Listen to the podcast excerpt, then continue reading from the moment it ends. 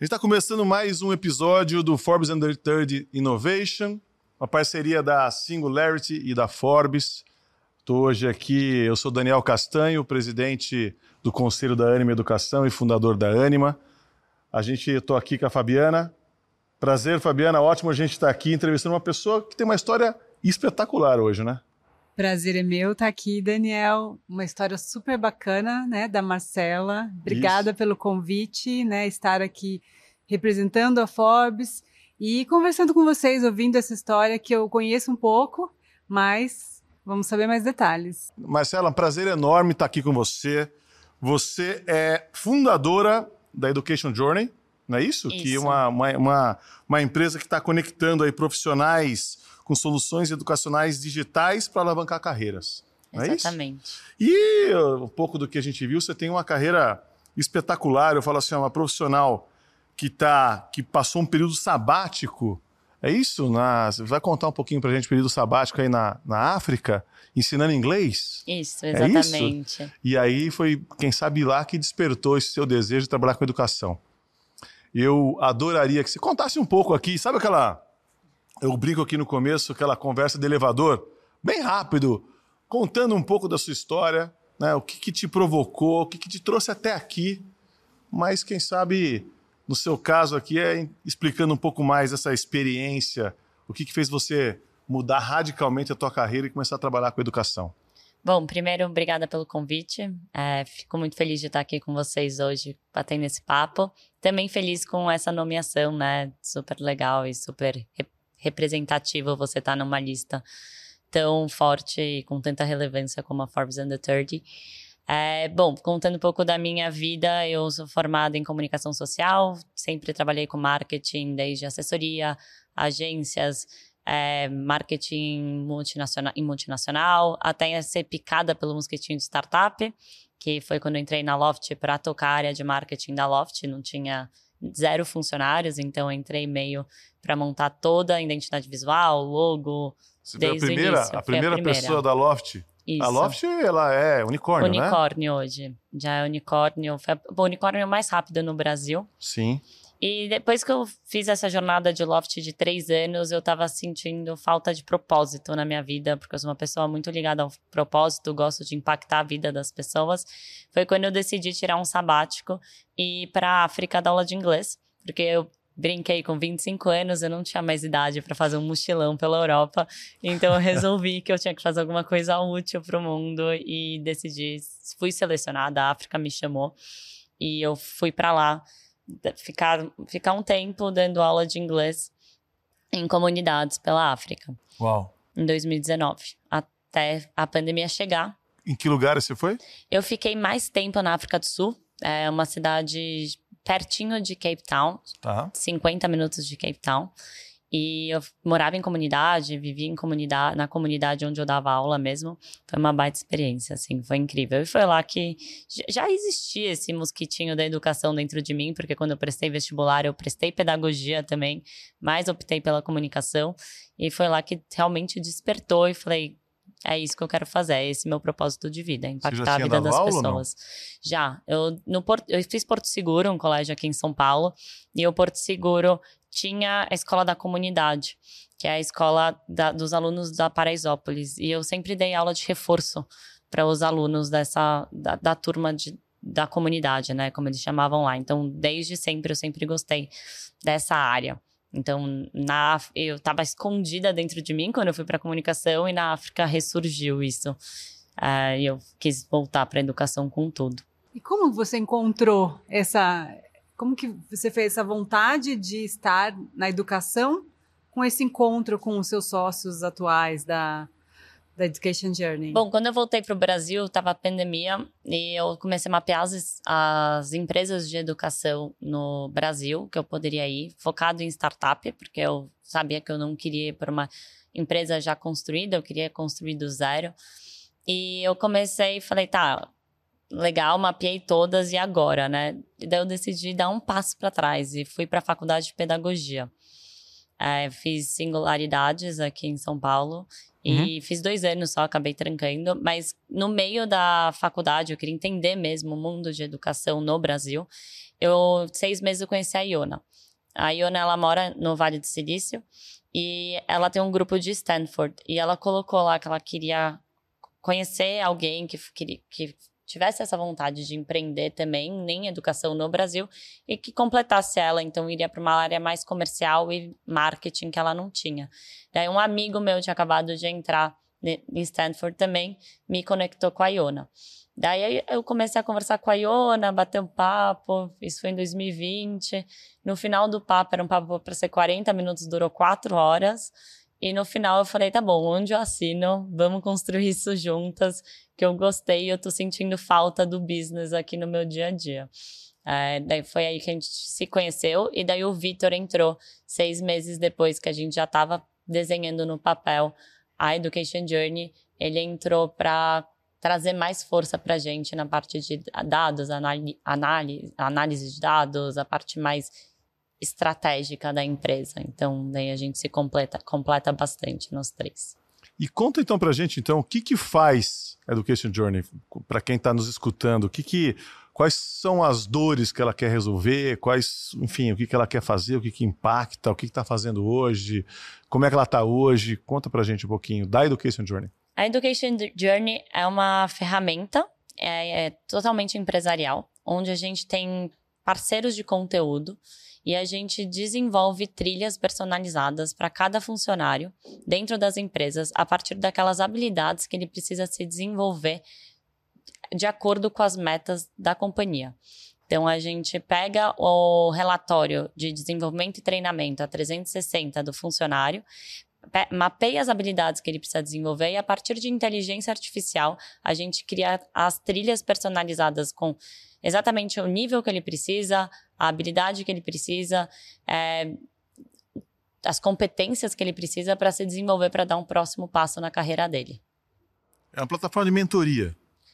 Mentoria na questão de o que vai fazer, né? Qual é a trilha que ele tem que seguir. Isso. Mas é uma a gente fala que é uma plataforma de inteligência artificial, porque a gente coloca AI para fazer essa trilha. Então a gente pega não só conteúdos de parceiro, mas também a gente faz a curadoria desses conteúdos que tem na internet. Vocês reúnem uma série de conteúdos para criar uma trilha Isso, de é um aprendizagem. Exatamente. Uhum.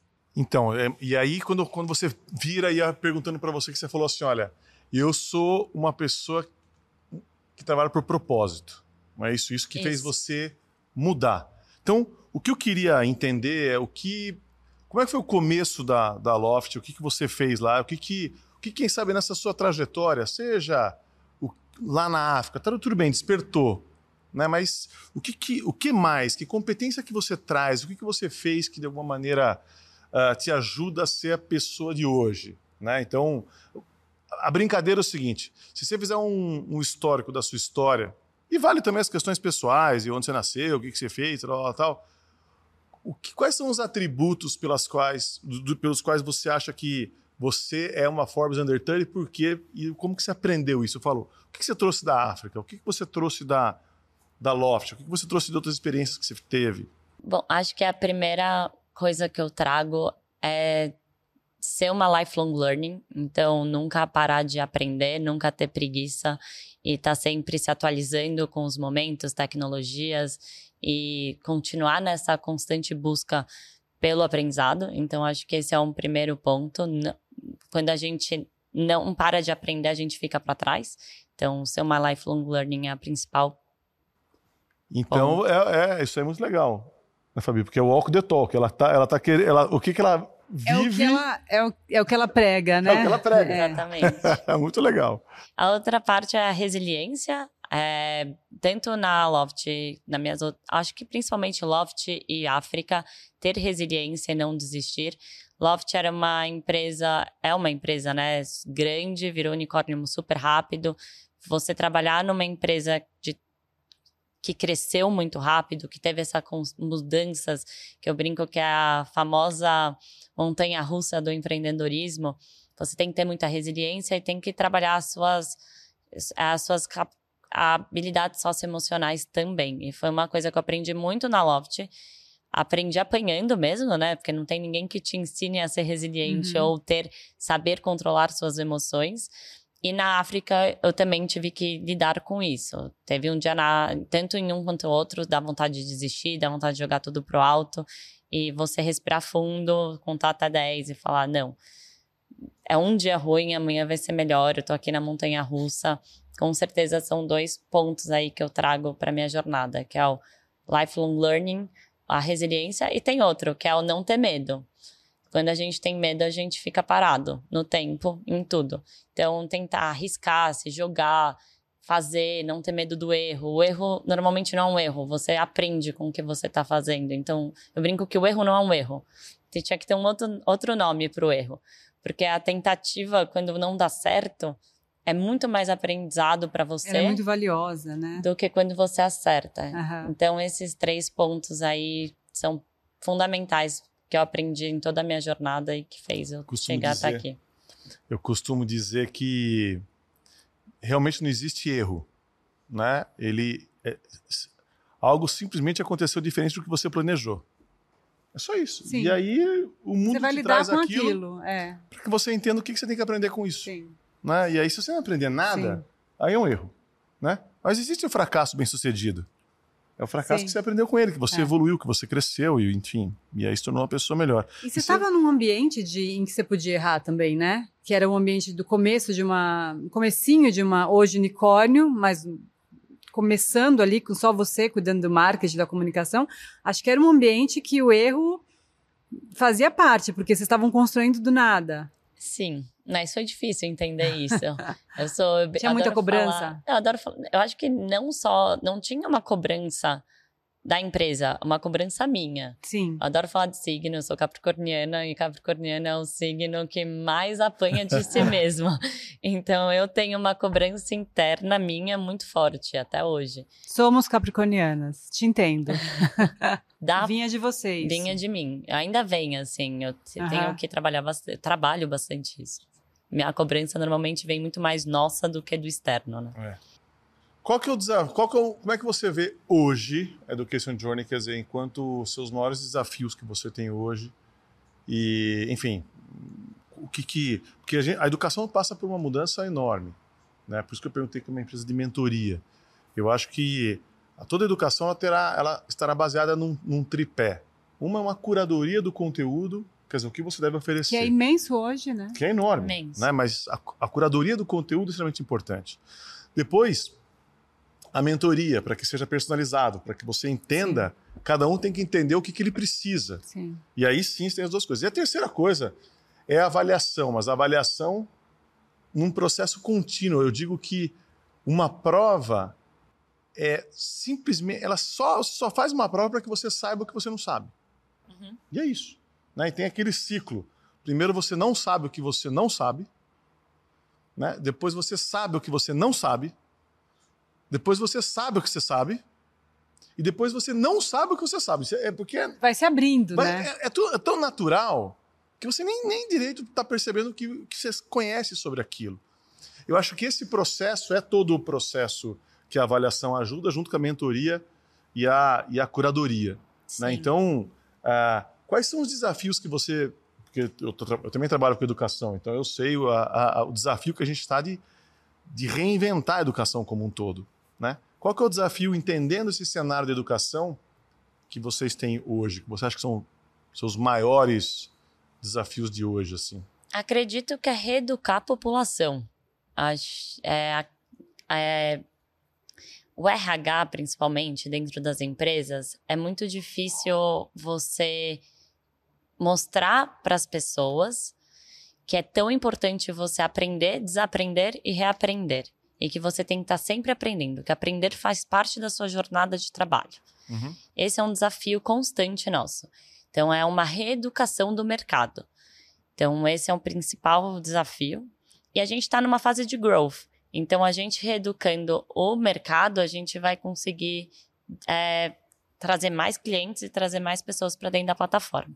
Então, esse é o nosso momento que a gente está em busca dessa reeducação do mercado de trabalho, mostrando que aprender não é lazer, aprender faz parte da sua jornada de trabalho. Aprender tem que estar no seu job description hoje em dia, porque as tecnologias mudam muito rápido. Então, o que você sabe hoje, você não sabe amanhã, porque tudo mudou. Agora a inteligência artificial chegou. Você pode perguntar no WhatsApp o que você pesquisava no Google e a resposta vai chegar do jeito que você quer mandar para o seu chefe.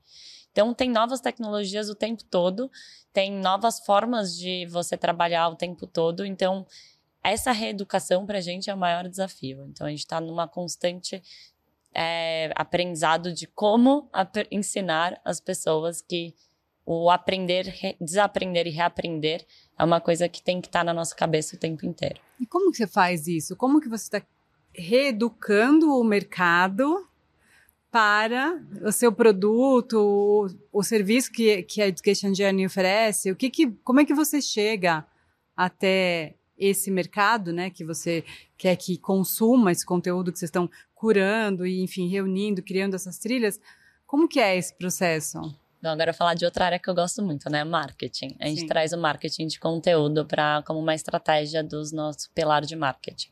Então, o que eu estou fazendo aqui, eu estou reeducando o mercado. Estou aqui conversando com vocês, batendo um papo. Quem estiver escutando a gente vai estar tá aprendendo um pouquinho mais sobre isso. Então, dentro disso, a gente tem um planejamento de marketing de conteúdo dentro da Education Journey, tanto no meu LinkedIn, no LinkedIn da Iona, no LinkedIn da Education Journey, onde a gente traz artigos, conteúdos, é, faz vídeos e toda essa parte de marketing de conteúdo para reeducar o mercado. Quer dizer, é. vocês também estão nessa, nessa jornada de, de conhecer, entender, né? Com certeza. Você falou uma coisa, Marcela, que, assim, ah, que as pessoas entendam que educação não é lazer, isso tem que estar dentro é, do trabalho delas, tem que estar no job description e tal. Eu fiquei pensando um pouquinho na escola do meu filho, né? Meu filho estudou numa escola Waldorf muito tempo, e não que educação fosse se fosse lazer, mas tem uma visão que eu acho muito bonita, que é, é fazer com que as pessoas queiram sempre aprender fazer com que seja tão fascinante, né? O que é novo seja tão fascinante que você queira aprender. E hoje a gente tem milhões de maneiras de aprender o tempo inteiro. Eu estou olhando o, LinkedIn, ou o YouTube, ou eu posso ver um tutorial, ou eu estou conversando com alguém em um grupo de WhatsApp que está mandando um, um, conteúdo. Tem chega, né? Sem que eu faça nada, no meu dia chega um monte de maneira de aprender algo novo. E vocês têm que colocar isso certa maneira, num caminho ali para que a pessoa continue esse aprendizado, para que não seja algo tão caótico quanto se eu ficar apenas aqui parada esperando esse conhecimento chegar. Como é que vocês estão organizando isso para que essas pessoas tenham vontade de aprender desse jeito, é, sabe, com esse, com esse encantamento, assim? Eu acredito que o primeiro ponto é entender como essa pessoa aprende. Cada pessoa tem um, um prazer de aprender de uma forma. Então, eu, sou, eu, Marcela, sou uma pessoa que gosto de ler. Você talvez seja uma pessoa que gosta de ouvir podcast. E você é uma pessoa que gosta de ver vídeos. Então a gente entende o perfil desse usuário para trazer a educação da forma mais agradável para ele, para aquilo não ser um compromisso chato no final do seu dia ou no começo uhum, do seu dia, uhum. e sim uma coisa prazerosa. Então, além da inteligência artificial que a gente usa para trazer esse conteúdo, a gente também entende como o usuário gosta de, de absorver esse conhecimento. Então, esse também é uma grande diferença da Education Journey é, eh, para o mercado. Então, traz. vou dar um exemplo. Eu gosto de ler todo dia tomando café da manhã. Então, eu pego um artigo daquilo que eu tô, preciso aprender e vou ler durante o meu café da manhã enquanto eu estou tomando meu café da manhã. No lugar de ler o jornal, eu vou ler o conteúdo que eu preciso aprender naquele momento. Faz parte da minha, do meu cotidiano. Não é uma coisa cansativa. Nossa, agora no final do dia eu vou ter que ver um vídeo de 30 minutos. Eu não vou prestar atenção naquele vídeo de 30 minutos se é uma coisa que não é agradável para mim no uhum, meu dia a dia. Uhum. Tem pessoas que querem ouvir o podcast é, no caminho para o trabalho e aquilo é agradável para ela. Então a, a, gente transforma a educação numa forma que você não precisa mudar o seu dia para aprender, e sim acrescentar ele no seu dia a dia. Então tem essa diferença aí. Mas como você faz isso? A pessoa seleciona ela como é que seleciona, ela quer receber, é isso? Isso, ela seleciona. A gente tem um um formulário que ela tem que preencher antes de ser selecionada a trilha para entender como ela prefere estudar e que horas do dia ela prefere estudar e quanto tempo por dia ou por semana que ela vai dedicar para o ensino. E daí, a partir disso, a gente desenha a trilha e a jornada para o gosto dela.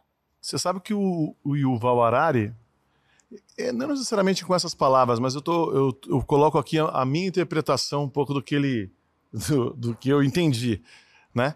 Mas ele fala que, que acho que todas as empresas de educação têm três grandes desafios. Uh, um, o primeiro é despertar a curiosidade, que é o desejo do aprender a aprender, uhum. né? Quer dizer, então você só aprende aquilo que você tem necessidade ou curiosidade, né? Então, senão você não aprende, senão você decorou para uma prova, para fazer alguma coisa, estudou é. para o outro e não para você. A segunda coisa é como você lida com o erro, entendeu? Quer dizer, o erro tem que te motivar. É igual jogador de basquete que errou a cesta e tenta de novo, de novo. Então ele, o erro te motiva e não te trava. E a terceira coisa é você ter equilíbrio emocional em situações adversas né, ou situações não familiares. Para você não panicar. Como é, fazer um né? vestibular. Né? Então, na verdade, é. é você ter flexibilidade mental e equilíbrio emocional. Esse é o grande desafio. E tem um negócio que você falou, sei lá, 30 anos atrás, uh, existia sempre um gap entre as universidades e as empresas. E aí muitas empresas criaram as universidades corporativas. Uhum. Que era para quê? Para suprir esse gap, né? E eu acho que quando você pensa em empresa, para mim a definição de empresa é um conjunto de pessoas que trabalham uh, juntos, compartilhando um propósito, o propósito esse que faz diferença no mundo. Uhum. Por isso que o mundo paga para e aí pronto. Então você. Isso aqui é uma empresa. Mas principalmente é o lugar onde você tem que aprender. Então eu digo que se 30 anos atrás criaram as empresas univers... a, a, as, universidades. as universidades corporativas, agora a gente, a gente precisa criar as empresas universitárias. Né? E eu falei tudo isso porque eu acho que vocês estão ajudando né, a criar realmente esse ambiente universitário dentro das empresas. Exatamente isso. Não é isso? Quer dizer, isso. então eu estou brincando aqui, olha a ousadia, né? Mas se eu tivesse que falar sobre o propósito de vocês, o que vocês estão fazendo, é muito mais, eu estou enxergando dessa maneira. O propósito é fazer com que as empresas sejam tem um ambiente universitário onde cada um possa de alguma maneira e outra, um ambiente universitário personalizado. Personalizado. Né, que cada um possa discutir a sua carreira e transcende as paredes, assim como tem que transcender, ultrapassar as paredes da universidade, ultrapassa as paredes da empresa também. É para as pessoas se desenvolverem mais rápido. Que eu acho é. que também é um dilema dentro das corporações grandes, né? Em corporações. Com crescimento, com necessidades de crescimento cada vez maior, as pessoas têm que também acompanhar isso. E o Daniel falou algo que, do ponto de vista de carreira, é uma das principais, é um dos principais motivos que mantém as pessoas dentro de uma empresa, né? Que é se sentir, é, na verdade, em quase todas as pesquisas aparece como primeiro motivo segundo é salário, remuneração tal. Mas o primeiro, para o Brasil, é que as pessoas estejam sentindo que estão crescendo, se desenvolvendo. O brasileiro tem muito isso, até diferente de outros países é, que são pesquisados, aparece essa, essa vontade de estar se desenvolvendo, assim, tendo oportunidades, mesmo que não seja exatamente um curso, que não seja exatamente uma trilha de conhecimento, mas que a empresa tenha isso, que a pessoa, a uhum. pessoa precisa se sentir uh, em movimento. Sim. Então acho que essa, essa, essa, isso que esse serviço, né, essa possibilidade que você falou de que você está sempre aprendendo de um jeito que pode ser prazeroso, né, porque pode ser do jeito que você escolher, é, tem muito a ver com esse momento onde as pessoas estão buscando isso, né? E muito a ver com geração Z, e muito a ver com, é, enfim, quem está entrando agora no mercado de trabalho, que, que não quer esperar para aprender, que não quer parar, que é, tem uma, uma super ansiedade, né, de, de estar em movimento. Quem que é o público de vocês? Quem é o público que mais consome o, o serviço de vocês? Vocês têm as, essa, essa coisa mais voltada para uma geração ou para outra? Ou, ou, independe? Isso vai é, de acordo com o que a empresa. Por enquanto, a gente não tem um público específico. O nosso público acaba sendo a empresa inteira. Sim. Desde a parte de C-level até o estagiário. É, não temos um se a gente olha a plataforma, a gente vê que toda empresa usa. Uhum. Não tem um público específico dentro da empresa que usa mais do que outro. Isso é muito legal. Vocês vão porque- desenhar para qualquer que seja a geração e cargo Exatamente. e tal. Desde se level a estagiário. Uhum. Então, a gente tem cursos básicos para estagiários aprenderem a fazer uma apresentação, falar em público, se desenvolverem, até uns cursos mais de high level de- da Harvard, de Harvard, Stanford, MIT, que a, a parte de diretoria se level vão acabar optando para esse momento de carreira Uhum, deles. Então, a uhum. gente atende a todos os públicos. eu sempre faço essa pergunta aqui é o seguinte: se você é, é, pudesse fazer com que outras pessoas acreditassem em algo que você acredita de acordo com a experiência que você já teve, né? O que que o que que a vida te ensinou que você acha que você fala, nossa, isso daqui eu queria que todo mundo também acreditasse em algo que durante essa minha trajetória, essa história de vida ou o desafio que você está tendo agora ou que você teve em algum momento da sua vida que você acha que foi muito que é, que é fundamental, que quem sabe foi um, uma mudança muito, uma mudança que aconteceu dentro da sua vida, assim, uma, Vou falar uma coisa que eu fiz e que eu acho que as pessoas deveriam fazer diferente. Eu acho, eu acreditei muito nas pessoas e a gente tem que desconfiar mais. É. Por quê? Porque não é todo mundo que vai te ajudar. E, a gente às vezes acredita que todo mundo vai te ajudar. Então eu acho que acreditar. Eu acreditei muito nas pessoas. Então, Ah. um O que, que você quer dizer com isso? É acreditar muito nas pessoas quando você está montando a empresa, quando você Não, está que na contando o seu pro- negócio? o Na que que vida é? profissional mesmo, assim. Alguém vai te dar a mão, mas ela vai querer seu braço inteiro depois. Uhum, uhum. Não pensar que tá todo mundo lá fazendo o.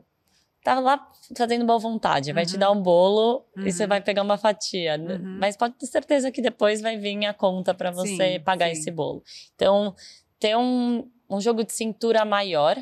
Então, essa é uma dica, assim, conseguir ler melhor as pessoas. Eu acho que eu fui mais ingênua nesse quesito. E conseguir equilibrar a vida a sua vida pessoal com a vida profissional. É, eu acho que hoje a gente vê a quantidade de profissionais tendo burnout, tendo que se afastar um pouco, tirar férias, no fim de semana não parar de trabalhar. É, você conseguir ter aqueles momentos para você, eu acho fundamental. Você conseguir fazer o seu esporte, se alimentar de forma correta, é, no fim de semana viajar com seus amigos, sua família, não ligar o computador no fim de semana. Ninguém vai morrer na segunda-feira se você não responder um e-mail É sexta-feira às seis da tarde. Se você responder segunda às nove horas da manhã, não vai fazer diferença. Então, tem um pouco Eu isso. falo que eu falo, a gente a gente acha normal é, trabalhar, quem sabe sábado à tarde, fazer uma reunião, um relatório. Uhum, Mas você não acha normal na terça-feira à tarde ir ao cinema, uhum. né? Então, Exato. você deveria. Então, se você Ao dia o que é do dia, É, né? entendeu? Fica. Não pode. Eu acho que tem que ter esse. Muito legal que você fala, que eu acredito. E é difícil, né? É difícil. É difícil ter esse equilíbrio. Muito difícil. Eu tô tentando agora. Você já teve alguma situação que marcou, tive- que causou Eu tive burnout. com é, 28 anos? Mais nova. Aham. 25. Eu trabalhava de segunda a segunda e uma hora a minha cabeça pifou. E foi uma situação difícil, né? Você não consegue. Na época eu nem sabia o que era um burnout, porque não era tão em alta. foi uhum, só uhum. depois que começou a falar sobre o assunto. Pós-pandemia veio muito forte esse, esse tema, Esse né? tema. E daí, Aham. antes você não sabia o que que era. Aham. E eu sempre, capricorniana novamente, coloco o trabalho na frente da minha Uhum, vida. uhum. Sempre foi uma reclamação da minha família, dos meus amigos. E na Education Journey eu tenho, eu trago muito essa cultura para dentro da empresa. É sete horas da manhã eu tô jogando meu tênis. Uhum. E vai marcar uma reunião, marca às nove. Não vai marcar às oito. Porque se- eu vou estar no tênis das sete às oito. Uhum. Óbvio, se for uma coisa Sim, emergencial, eu não vou jogar tênis um dia. Mas eu tento Dificilmente é tão emergencial assim, né? Porque a gente não é médico, nem bombeiro. E... equilibrar. Exatamente. Então, é trazer um pouco, saber equilibrar isso. É, pegar um feriado e viajar e, e tá tudo bem você não trabalhar uma sexta-feira. Uhum, uhum. Ninguém vai morrer. Sim. E saber disso. E saber que ninguém é substituível. Se você não tá bem naquele dia, uhum. vai ter uhum. alguém que vai fazer seu papel naquele dia. Uhum. E, tá, e a empresa não vai falir por causa disso. Então, ter um pouco essa consciência. Geralmente, as pessoas demoram um pouquinho mais para trazer esse assunto para a vida e para a carreira. Você já trouxe muito cedo, né? Como que isso tem impacto na sua carreira? Como que isso teve impacto na sua carreira, além desse aprendizado que você falou de colocar, abrir espaço para você? Como que você, como que isso influencia seu relacionamento no trabalho, seu, seu jeito que você trata funcionários, pessoas que estão trabalhando junto com você? O que, que mudou? Empatia. Uhum. Você consegue entender que o outro também precisa parar às vezes e que o outro tem vida e que o outro, tudo bem, ele não me respondeu uma mensagem às seis horas da tarde e que ele também precisa parar. Então a empatia é o que muda e você se autoconhecer, você saber seus limites, você entender o seu corpo, você saber a hora que o seu corpo está pedindo descanso. O autoconhecimento é fundamental também, foi o que eu aprendi nessa jornada e que eu trago muito no dia a dia. Então, eu, dá para perceber, eu sou uma pessoa muito calma. Acho eu acredito que esse autoconhecimento faz eu ser uma pessoa muito calma, não ter ansiedade. A ansiedade dos outros não vão me impactar, não vai me impactar. Uhum. A ansiedade da pessoa é da pessoa, a minha ansiedade é a minha ansiedade. Eu Cada cuidar, um com a sua ansiedade. Eu vou cuidar da minha é. ansiedade. Se a pessoa precisa de um relatório para ontem, ela que devia, ela que tinha que se planejar para me pedir antes. Uhum, se ela não me pediu com o prazo necessário, uhum. tem que entender o que, que aconteceu ali naquela comunicação. E a ansiedade vai ficar com ela, não comigo. Então, foram alguns aprendizados que esse autoconhecimento me trouxeram bastante para essa jornada e o que eu consigo transmitir para o time. É, você criou uma empresa que, que faz mentoria, né? E que ajuda as pessoas na sua carreira. Quem é que é foi um mentor para você? Quem é que você tem como referência? Quem que você buscou que te inspirou? Tem, quer dizer, muitas vezes a gente estava aqui do Walk the Talk, né? Sim. Tem algum lugar, alguma pessoa, enfim, um ambiente que te inspirou, que te provocou, que fez você despertar, que é a mesma coisa que você está falando, né? Então, já que o burnout, o emocional, isso criou empatia, a hora que você fala da empatia, a hora que você fala da mentoria, tem, tem duas que... pessoas muito ah. importantes para minha vida que me inspiram. Uma me inspirava e me inspira ainda com as histórias, que é meu avô.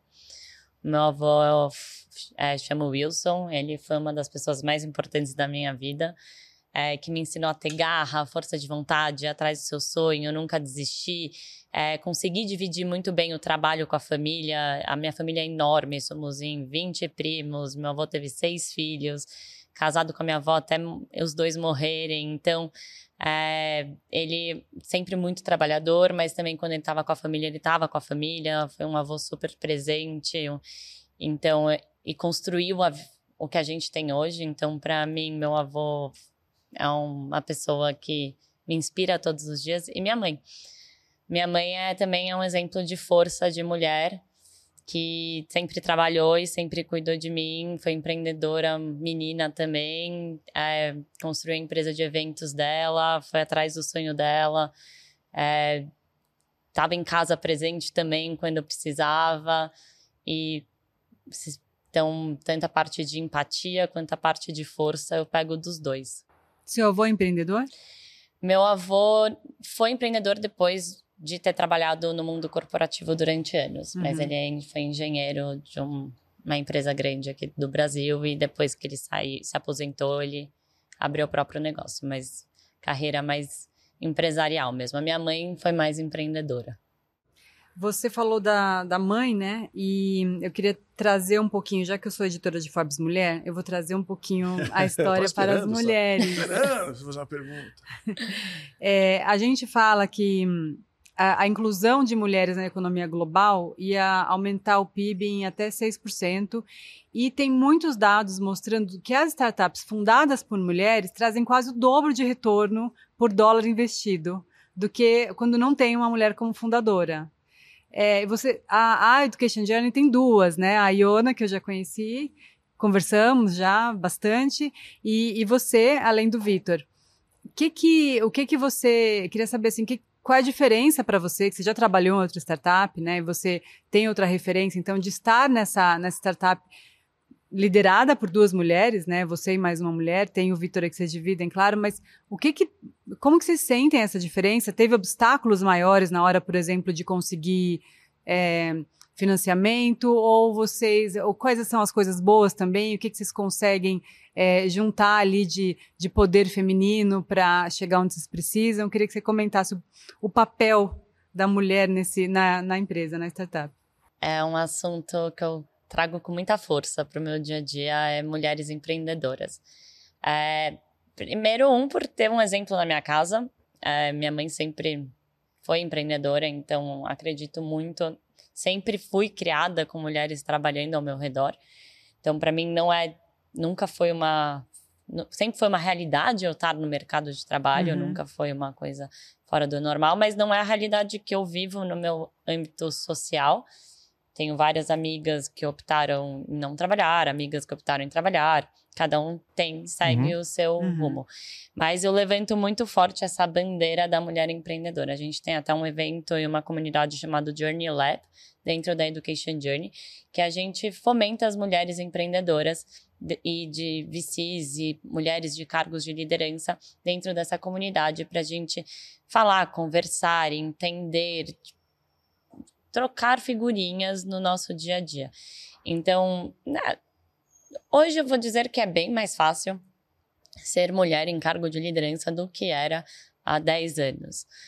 É, mas ainda temos nossas dificuldades básicas e temos as nossas facilidades. Eu acho que eu e a Iona, a gente pegou um caminho forte onde mulher empreendedora estava muito em evidência a gente era o ISD olhava dentro dos VCs uhum. olhavam muito para mulheres uhum. e educação. Sim. Então isso foi é um, um mercado. Era um mercado, Sim. exato.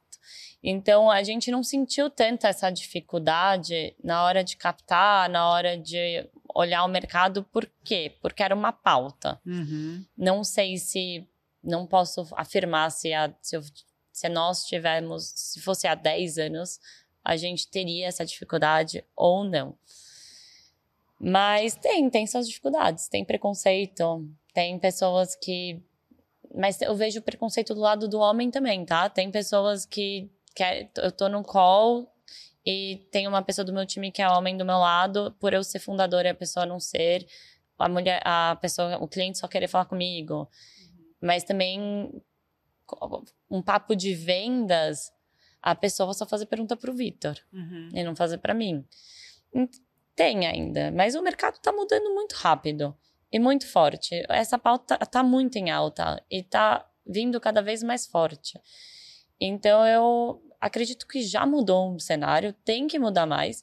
E eu acho que tem que ter uma reeducação das mulheres também, de ter menos medo, de, de se jogar mais, de não ter medo de errar, a gente não tem que ser perfeita. Tem uma cultura do mundo onde a mulher só vai se jogar se ela tiver certeza tiver perfeita, que né? aquilo né? tiver certo. Super pronta. Exato, superwoman. Uhum. A gente não tem que ser superwoman, uhum. a gente pode deixar o pratinho cair. É, então, acho que são pontos aí, reeducação do mercado e a nossa reeducação como mulher também. Então, eu sempre gosto de trazer esse exemplo. Se tiver um job description e um homem tiver 60% da qualificação, ele vai se candidatar. Uhum, a mulher, não. Uhum. Então, mulheres, vamos se candidatar quando a gente tiver 60% de qualificação. Perfeito. Tipo, vamos, vamos se jogar, uhum, vamos, uhum. vamos deixar o pratinho cair, vamos não tem medo de errar, se arrisquem, porque se a gente não se arriscar, a gente não consegue aumentar esse ecossistema. No e... final, a autocobrança é, é muito forte, né? Acaba impedindo as mulheres de entrarem em lugares que elas podem estar, né? Exatamente. A nossa missão é sempre abrir portas, e uhum. quando a gente abre porta para outra mulher passar, outra mulher vai abrir para outra e assim a gente vai aumentando o ecossistema. Uhum. Então, quanto mais mulheres a gente tiver no ecossistema, mais fortes seremos para tirar essa essa diferença de gênero que a gente vive ainda, graças a Deus, é menor e continuará sendo menor a cada ano. Você sabe que eu até estava fazendo a pergunta, estava respondendo, eu estava aqui pensando que são, que são duas coisas. Né? Eu acho que é, as habilidades, pelo menos a visão como é que eu tenho, a visão da, da, do, pelo meu olhar aqui, você as habilidades, os atributos, as características femininas são as que estão mais prevalecendo, as que são, eu diria, as habilidades do futuro ou do presente, né?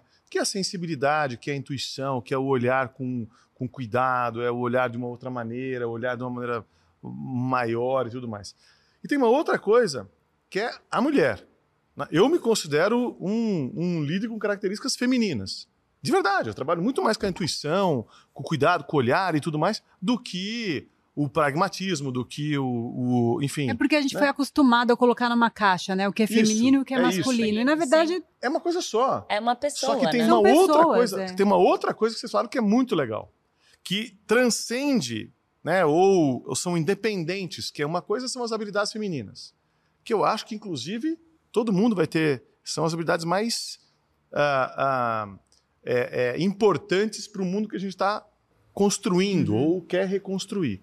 Outra coisa é o papel da mulher, enquanto ainda esse esse negócio que você deu um exemplo que é muito legal, né? Com 60% você não se arrisca uhum. e o homem com 30% acha que vai dar certo, entendeu? Quer dizer, então, é, e eu acho que uh, todo mundo, eu sempre falo isso, todo mundo tem que entender que educação para um país não pode ser prioridade, tem que ser premissa. Uhum, né? Uhum. Educação como um todo. Uhum.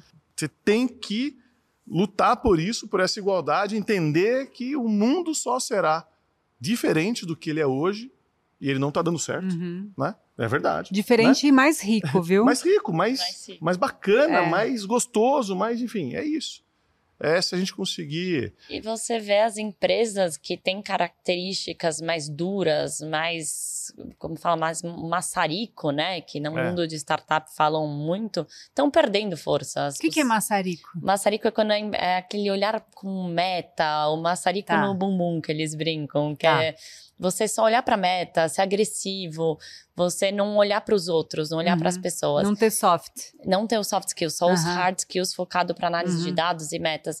Essas empresas estão perdendo as pessoas que trabalham uhum. nela. Uhum. Essas, as pessoas estão indo para empresas que têm um olhar mais empático, empresas que olham para o funcionário como uma pessoa.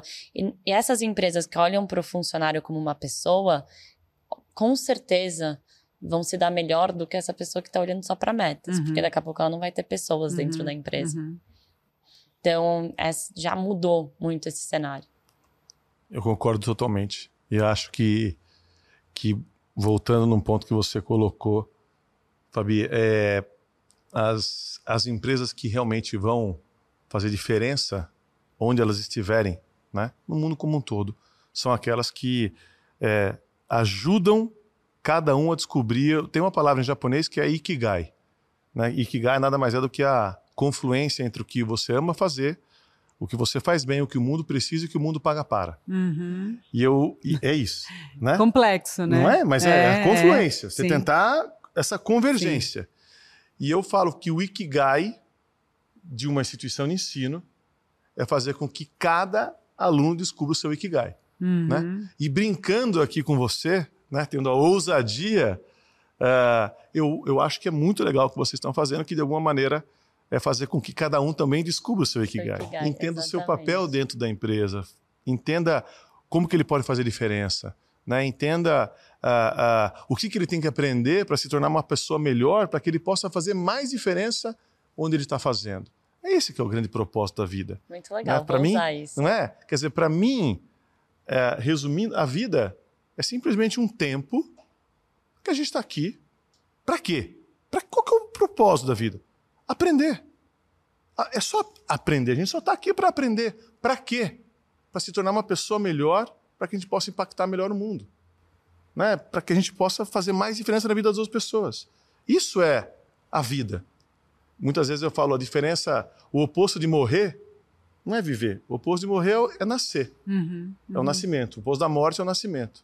O, o oposto da vida é você simplesmente existir. A diferença entre você viver e existir é se você tem um sonho e você aprende, você cresce e você se torna uma pessoa melhor a cada dia. Né? Um pouco um, um pouco isso. Tem gente que fala, eu tenho 20 anos de experiência. Eu falo, será que é 20 anos de experiência ou um ano de experiência e 19 de repetição? É. é.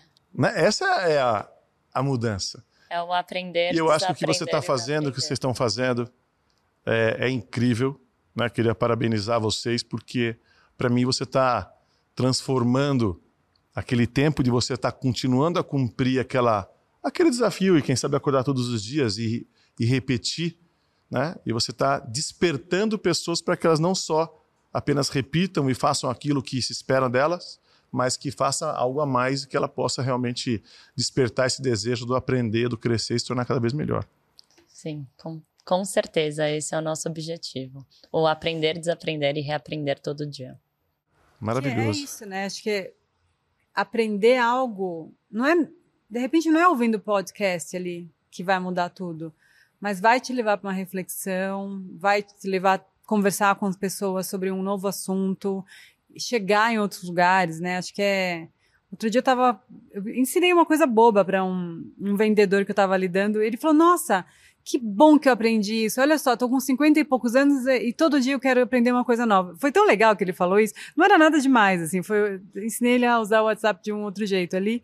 E ele ficou super feliz porque aquilo, para ele, na cabeça dele, é algo que fez o dia dele valer de outra maneira. E eu também tenho a sensação, muitas vezes, quando eu aprendo qualquer coisa nova, né? Qualquer, enfim, estar aqui com você, conversando, ouvindo você falar, com 28 anos, coisas que nem passavam pela minha cabeça quando eu tinha 28, e repensar alguns momentos, né? Algumas maneiras de viver, enfim, acho que isso é super rico. Maravilhoso. A gente estourou aqui nosso tempo, já está todo mundo ali olhando e eu, eu tava aqui. Faz tempo. Foi tão rápido, mas eu queria te agradecer. É, dizer para você que, que, enfim, que maravilhoso você ter, como você estava descrevendo, né? E estava falando, é, mulheres que fundaram é, uma empresa de educação que está ajudando outras pessoas a se descobrirem, se tornarem pessoas melhores. E uma empresa de tecnologia que é muito importante, que é um lugar onde as mulheres ainda não estão tão fortes. tão fortes, exatamente. Então elas estão, além de educação, empresa de tecnologia de inteligência artificial, né? Então isso é mais mais bacana ainda, mais importante ainda. Parabéns. É isso. É uma empresa de tecnologia que eu falo, é, ela usa a tecnologia para. A tecnologia é sim, é meio. Sim, é um meio. É. Né? É meio é, para que você é. faça diferença na vida de muita gente. Obrigada Obrigado, um prazer enorme. Parabéns. Prazer, Parabéns para você, para Muito Iona, merecido. para o Vitor. A, a, o, o título de Under 30 Entendeu? Você realmente faz, está fazendo muita diferença.